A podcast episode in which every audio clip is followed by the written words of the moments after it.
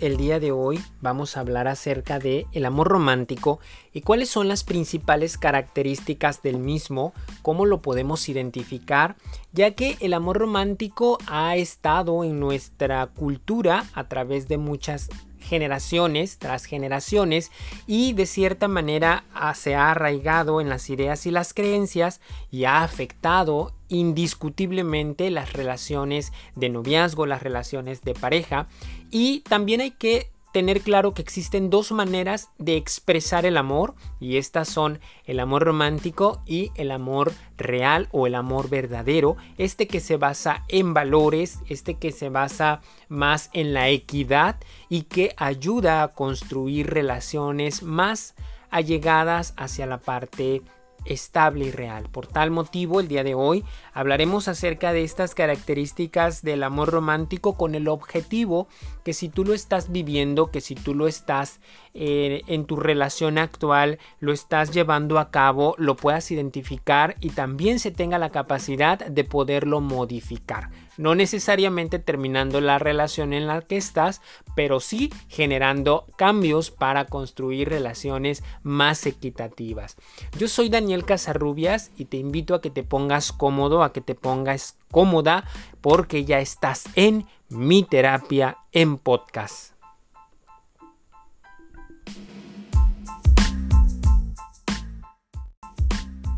Algo que es importante tener en claro es por qué nosotros hemos adaptado y adoptado estas conductas que en muchas ocasiones no son nada favorable para nuestras relaciones de pareja actual o nuestras relaciones de noviazgo. Bueno, creo que tiene que ver con la construcción cultural que ésta tiene, ya que nuestra manera de comportarnos tiene que ver cómo era el amor a través de los años. Y además, desde nuestra infancia, cómo nos han ido construyendo a través de las historias que escuchamos, que vemos o de las que hemos sido testigos. Si bien es cierto, todas y todos tenemos un ejemplo primordial de lo que es una pareja, y esta es precisamente la de nuestros padres, nuestro núcleo familiar. A partir del comportamiento de esta familia o de esta pareja de la cual hemos sido testigos desde que nacemos, quienes han tenido la oportunidad de vivir con una pareja de padres, por ejemplo, casados o bien en unión libre pero que estuvieron juntos durante la crianza de los hijos, ese fue el primer esquema, esa fue la pareja ejemplo y a partir de ahí yo voy a formar mis propios esquemas para las relaciones de noviazgo que voy a tener desde mi adolescencia y edad adulta. Por tal motivo, estas se ven afectadas o mejor dicho, influenciadas por las ideas de la cultura de nuestra sociedad, en donde además le podemos poner que las películas, eh, que los comentarios y que las historias que nos contaban sobre el amor, pues fueron forjando esta idea de comportamiento que yo voy a tener cuando tenga una relación, ¿no?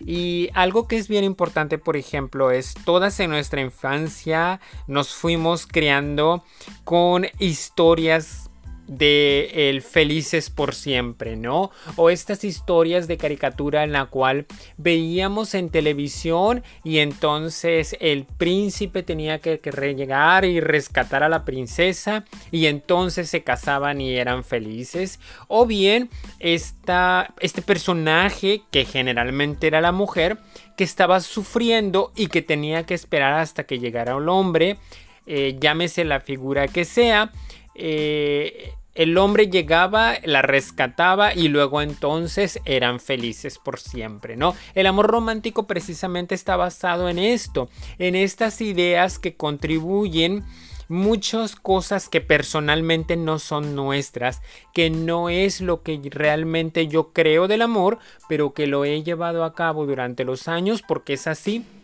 la manera en la que me lo enseñaron. Entonces, confunde muchas veces la etapa del enamoramiento con el amor romántico. El amor como tal tiene ciertas etapas.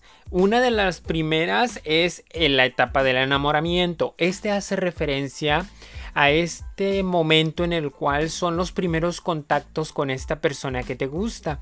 Y estos primeros contactos pues es cuando te es atractivo o atractiva por algo. Porque tienen algo en común o porque hay algún tema específico y entonces empiezo a verle con agrado, ¿no? Entonces, en el enamoramiento, muchas ocasiones lo que pasa es que se minimizan los defectos o las malas actitudes del otro o la otra porque precisamente estoy queriendo ver únicamente la parte agradable, la parte bonita, la parte aceptable. Esto no implica que no tiene eh, defectos o cosas que, que tengo que poner atención, pero también en el enamoramiento pasa algo que es muy frecuente y es que no nos mostramos como realmente somos. Sucede que cuando vamos a ver a esta persona que nos gusta, que nos llama la atención, entonces pues nos arreglamos, nos perfumamos y nos comportamos de una manera diferente. ¿Por qué pasa? Precisamente porque estamos dando lo mejor de uno.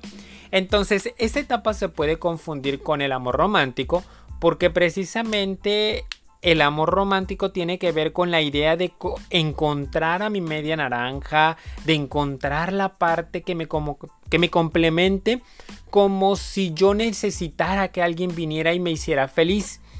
Y tiene que ver con el hecho de conocerse a uno mismo.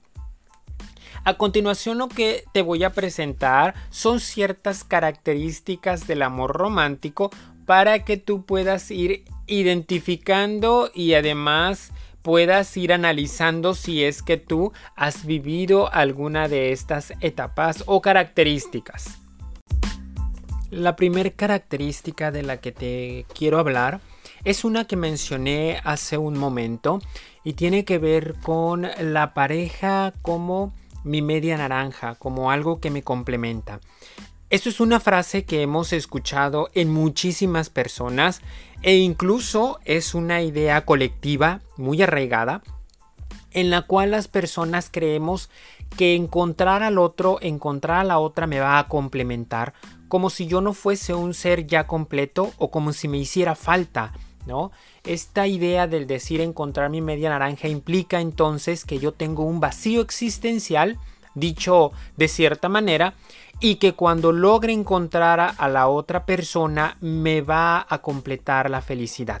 Aquí este primer punto es engañoso, porque algo de lo que en muchas veces nos olvidamos si nos dejamos llevar por esta idea es que no necesitamos que el otro venga a complementar. El otro viene a ser un acompañamiento.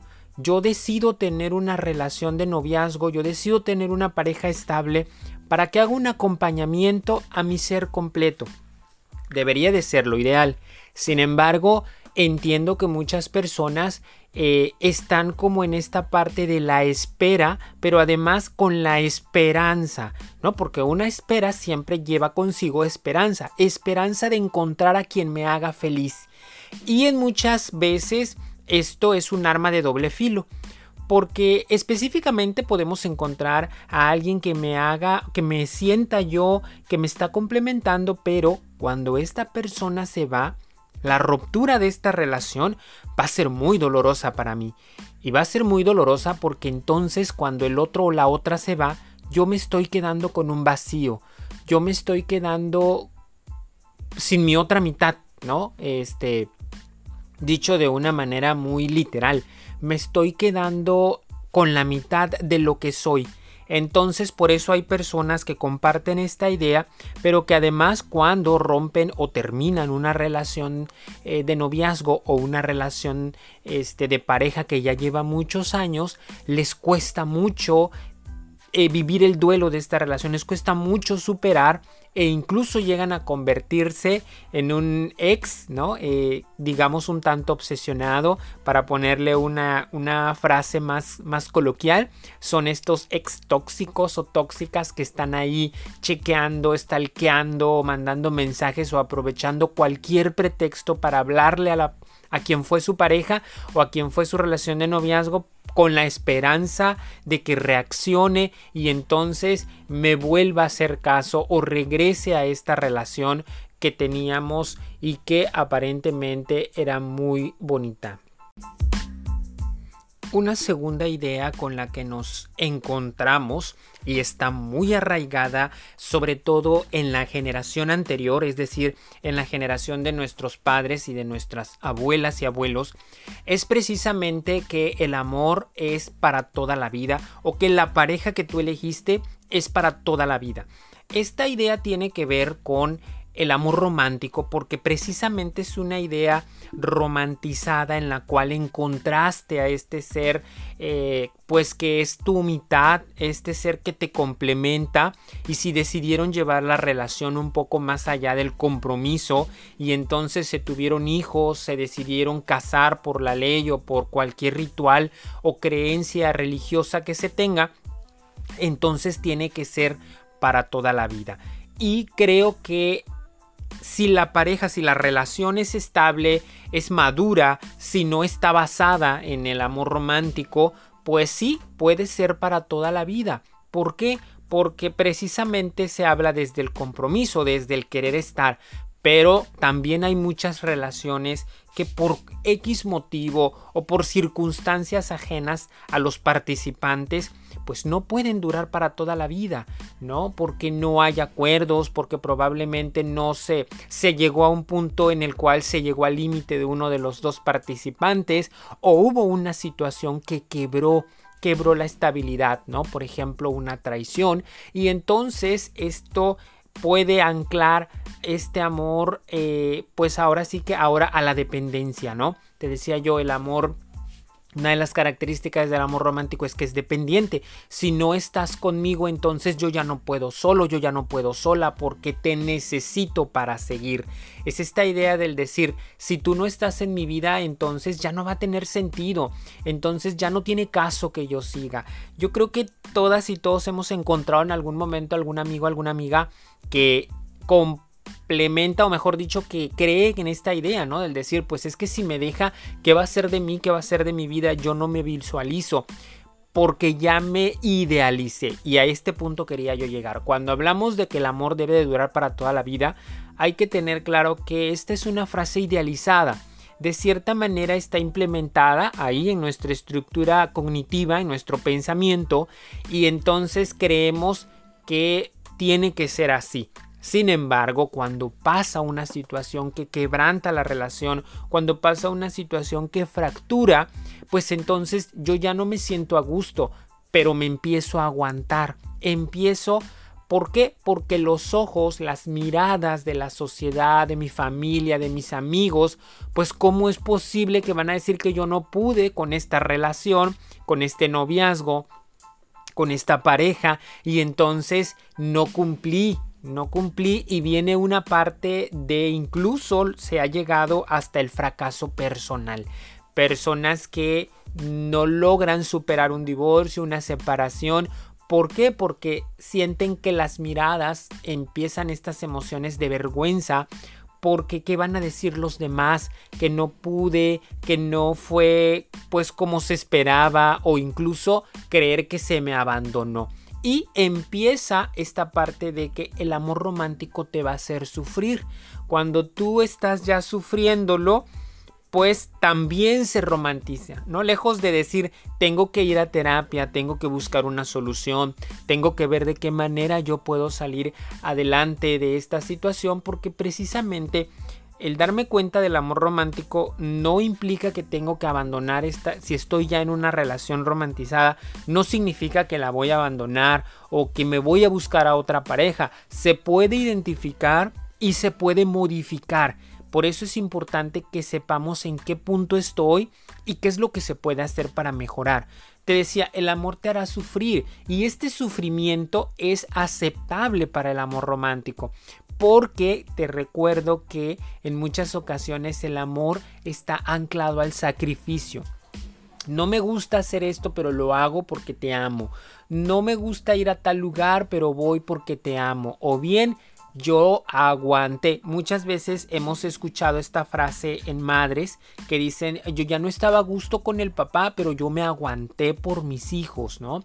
Eh, creo que hemos escuchado a alguna persona adulta decir esto y tiene que ver con el amor anclado al sacrificio. Entonces ya no fue por mí, ya no era yo, puse a los demás, antepuse la felicidad del otro aunque yo me sacrificara. Y esta es una idea del amor romántico que está muy arraigada y que si no las creemos, entonces no vamos a disfrutar de un amor maduro. En este episodio yo quiero hablarte únicamente del amor romántico en esta primera parte. Pero evidentemente también vamos a hablar de cómo construir una relación con amor maduro, es decir, con un amor real, con un amor que no tenga que estar anclado al sacrificio, con un amor que tenga que ver con valores, con un amor en el que exista la equidad, en donde ambos estemos al mismo nivel y en el mismo compromiso. Entonces esto se va a hablar en esta siguiente parte. Hoy o en este episodio o en esta primera parte yo quiero que tú te des cuenta cómo el amor romántico se ha arraigado y me atrevo a pensar que el la mayoría de las relaciones de pareja y en las relaciones de noviazgo y tienen un tinte romántico porque es lo que nos fueron enseñando, te decía hace unos momentos, desde nuestra infancia, ¿no? Desde que nos dijeron que el amor era así, que entre más se sufre, pues va a llegar un punto en la vida en el que nos los va a recompensar y vamos a ser felices para siempre, ¿no?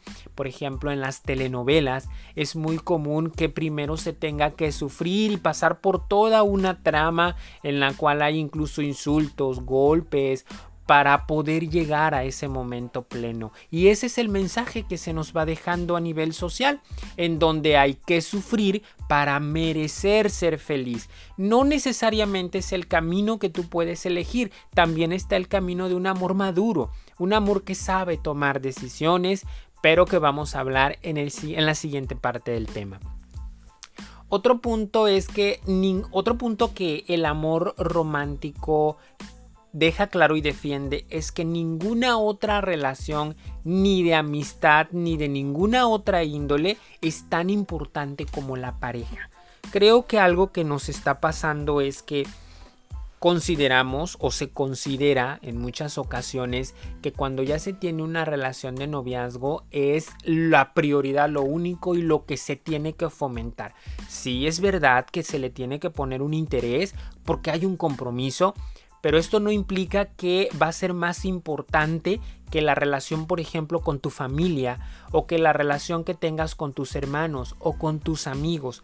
Porque incluso poner a la pareja a decidir entre la familia o la relación es un tanto egoísta. Creo que son dos maneras de amar diferente, ambas son importantes y no tendría por qué estar en la necesidad de estar eligiendo entre uno u otro porque los dos son importantes. Me estoy refiriendo, por ejemplo, cuando estamos hablando de familia, pareja o incluso amistades y pareja o noviazgo. Porque todos conocemos un amigo una amiga que cuando ya tiene una relación de noviazgo se desaparece de los amigos, ¿no? Nunca más lo vuelves a ver en las fiestas, en las salidas, en el convivio, hasta que termina esa relación, si es que termina y vuelve, ¿no? Es como si dijera, bueno, regresé a donde yo era, pero me tuve que ir porque pues ya estaba comprometido en una relación. Creo que una relación, y eso lo vamos a hablar también en un punto de las relaciones maduras o el amor verdadero,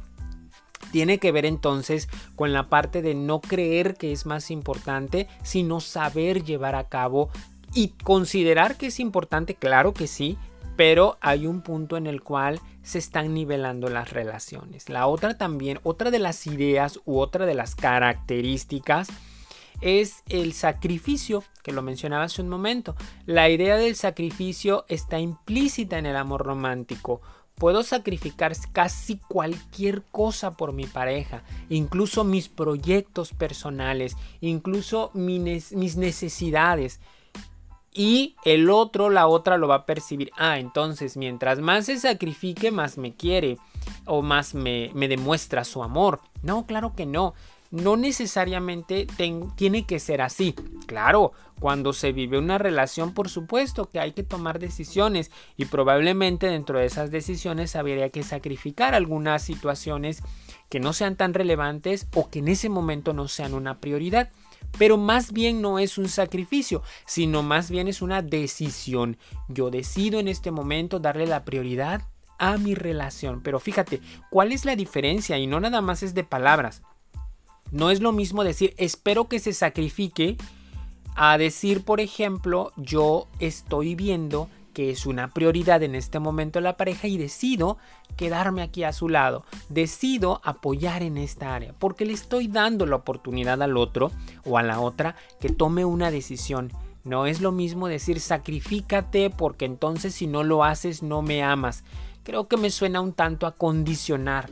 Y no se trata de que condicionemos a las parejas o a los noviazgos, sino más bien que se tomen decisiones y que se salga adelante o que se continúe construyendo el amor a partir de la equidad. Pero bueno, nuevamente voy haciendo esta comparativa que en la siguiente parte del tema la vamos a, retomar ya de una manera más específica. Una siguiente característica del amor romántico es la idea de creer que el amor todo lo perdona y que cuando el amor es verdadero entonces no hay nada que lo pueda destruir porque aunque uno de los dos haya cometido algún error o incluso me atrevo a decir haya llegado a la traición, seguramente va a perdonarse porque si me ama entonces me lo va a perdonar. No, porque esto es confiarse, no tenemos que confiarnos tampoco de que el amor todo lo perdona, porque estaría minimizando las ideas, las características, las necesidades, estaría minimizando también eh, al otro, a la pareja. Y no, no es que todo lo perdone. Yo creo que algo que es importante es tener los límites. Debemos de tener claro cuándo se va a terminar una relación. Y es que el amor romántico no acepta esta idea. El amor romántico no tiene en mente o no tiene dentro de sus premisas que el amor se pueda terminar porque es para toda la vida, porque es felices por siempre, por tal motivo, aunque se haya cometido un error, aunque haya algo que lastimase a la otra persona, que le generara una herida, pues no pasa nada, porque el amor todo lo puede. No hay que confiarse de esto porque no todas las personas comparten esta idea. Y, y, fíjate, se me viene a la mente la siguiente cuestión. ¿Qué va a pasar o qué pasará cuando se unen en una relación una persona que tiene muy claro lo que es el amor maduro, el amor verdadero, con una persona que tiene dentro de sus creencias o dentro de sus ideas al amor romántico? yo creo que mm, sería imposible que se encajara, ¿no? O por lo menos sí llegaría a un punto, aunque ambos pusieran del mismo, ambos pusieran, perdón, el mismo compromiso, sí iba a llegar a un punto en el que esta situación o esta relación, pues mm, no sé, probablemente no funcionara. Sin embargo, el creer que el amor todo lo perdona tiene que ver con estas ideas que anclan al amor al sacrificio nuevamente. No, y es necesario que se sepa en qué momento la relación se va a venir abajo si pasa algo. Y, bueno, esto es algo que, como te decía hace un momento, no va con la idea del amor romántico, porque el amor romántico dice todo lo perdono, y el amor real, el amor verdadero dice no, debes de saber que en algún momento se va a terminar. Cuando suceda esto, cuando suceda esto o cuando pase esto, yo ya no voy a poder. Y entonces se tiene desde el inicio la idea clara que en algún momento se puede terminar. Y otro punto u otra característica del amor romántico que quiero mencionarte es que el otro debe colmar, debe de satisfacer todas mis expectativas y mis anhelos.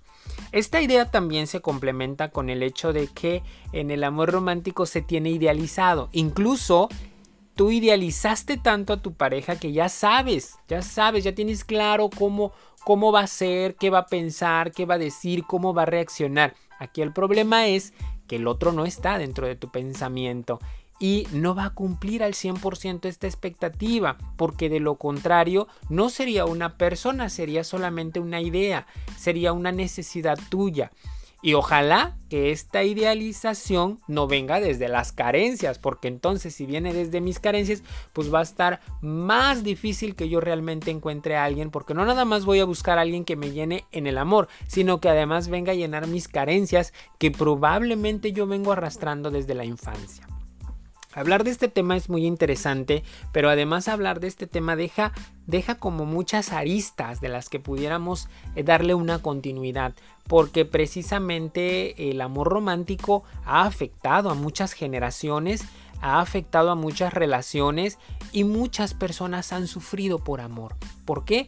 Porque es bien difícil cambiar lo que ya idealicé por lo que, por lo que es real, por lo que tengo, ¿no? Porque esto implica poner la mirada en el otro quitar la mirada de mí, de lo que yo quiero, de mis necesidades y ver lo que la vida me está ofertando, me está dando, me está regalando con esta persona que además está atreviéndose a quererme, que además está poniendo todo de su parte para estar conmigo.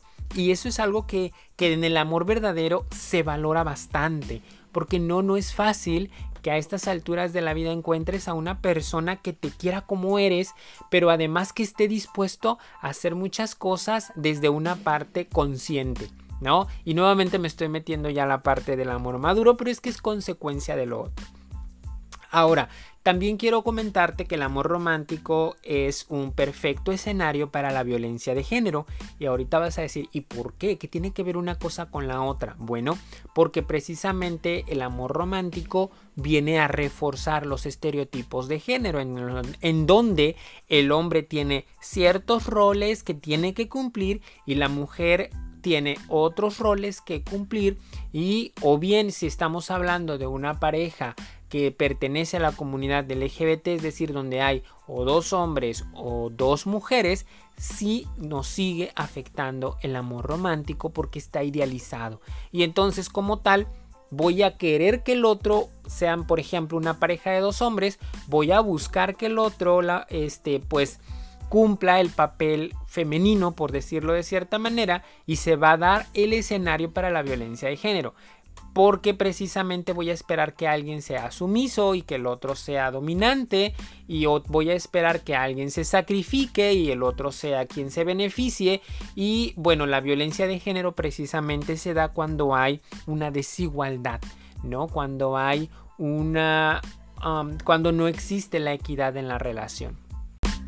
Y bien, entonces, a manera de conclusión en esta primera parte del tema, el amor romántico está muy arraigado en las ideas de cada uno de nosotros y nosotras porque precisamente la cultura, es decir, la sociedad en la cual nos hemos desarrollado, está fomentándola día a día a través de los distintos medios, a través de la televisión, de las redes sociales, de las creencias, de las ideas, del estereotipo, incluso cuando te hablaba acerca de que es un perfecto escenario para la violencia de género, es precisamente porque replica los roles y los estereotipos que fueron en la gran mayoría pues propuestos por el patriarcado. Entonces es importante que hagamos una evaluación de qué manera es la en la cual yo estoy llevando a cabo mis relaciones de noviazgo, mis relaciones de pareja, para que de esta manera yo pueda modificarlas y lograr un amor verdadero, es decir, un amor en el cual exista la equidad, en el cual existan los valores que se necesitan para construir una relación libre de violencia o para construir una relación en la cual me sienta cómodo y cómoda y por tal motivo sea más duradera. ¿Por qué? Porque precisamente si dejamos llevar la relación a través de eh, las ideas que tienen que ver con este amor romántico que hablamos hoy, pues va a llegar un punto en el cual voy a sentir que ya no me queda, no me sienta a gusto y todo va a depender del papel que esté jugando en la relación. Sin embargo, el poder construir relaciones más equitativas, relaciones más apegadas hacia la realidad y más apegadas no tanto al ideal, sino a ver lo que tiene que ver con mi contexto, lo que tiene que ver con mis recursos, lo que tiene que ver con mis capacidades. Entonces estas relaciones se habla de que son más, más duraderas y, o que son más verdaderas no porque las otras relaciones sean falsas, simplemente porque voy a tener la capacidad de escuchar a la pareja y también voy a tener la capacidad de modificar cosas si es que las tengo que modificar, ya sea de manera personal o de manera en equipo como lo es una relación, ¿no?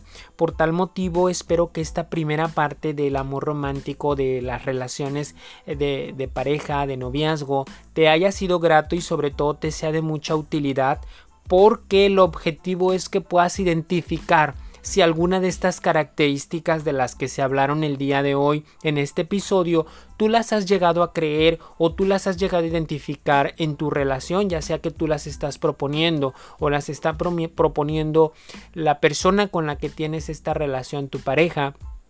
Bueno, entonces que pueda ver de qué manera nos va a afectar y sobre todo cómo las vamos a modificar para que nuestro amor no esté basado en los ideales o bien no sea el perfecto escenario para que se esté dando la violencia de género, para que se esté dando eh, algún otro tipo de violencia, ya sea psicológica, económica, física o sexual, y entonces eh, se pueda lograr una relación más estable.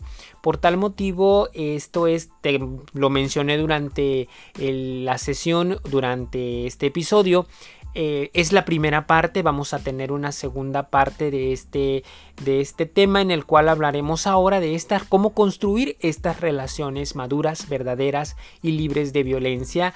Entonces, estate compartiendo esta información para que más personas se hagan parte de esta comunidad de mi terapia en podcast y para que también haya más personas que se beneficien de estos episodios que comparto con mucho gusto. También aprovecho el momento para agradecerte, para que eh, te invite y invites a más personas a compartirlo y para que escuches y también contactes la página en Facebook que tiene ese nombre, Mi Terapia en Podcast, por si estás interesado o interesada en contactarme y poder tener alguna sesión, ya sea virtual o presencial, y para que de manera muy personal y muy responsable tú decidas iniciar tu proceso de, terapia.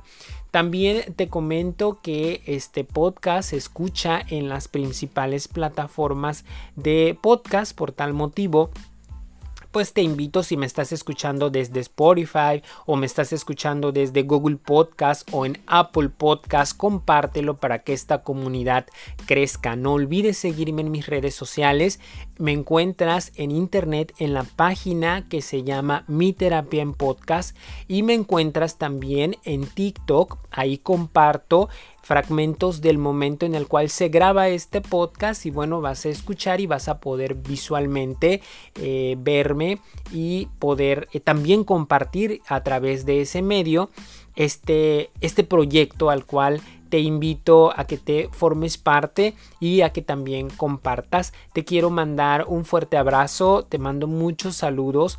Agradezco que me escuches semana a semana. Te recuerdo que este podcast sale los días lunes, por tal motivo hay que estar atentos y atentas para no perdernos la secuencia. Por el momento y por el día de hoy, este me dio muchísimo gusto poder compartir contigo este espacio, este tiempo y eh, te espero la siguiente semana para la siguiente parte y además para que cerramos eh, de esta manera con estos episodios consecutivos de las relaciones de, de, pareja y noviazgo, no porque ya no vaya a haber más temas relacionados con estos, claro que va a haber, simplemente que también vamos a meter otros temas diversos para que esto sea más enriquecedor. Por tal motivo, pues me dio mucho gusto estar contigo el día de hoy y espero que sigamos estándolo mucho tiempo más. Esto es mi terapia en podcast.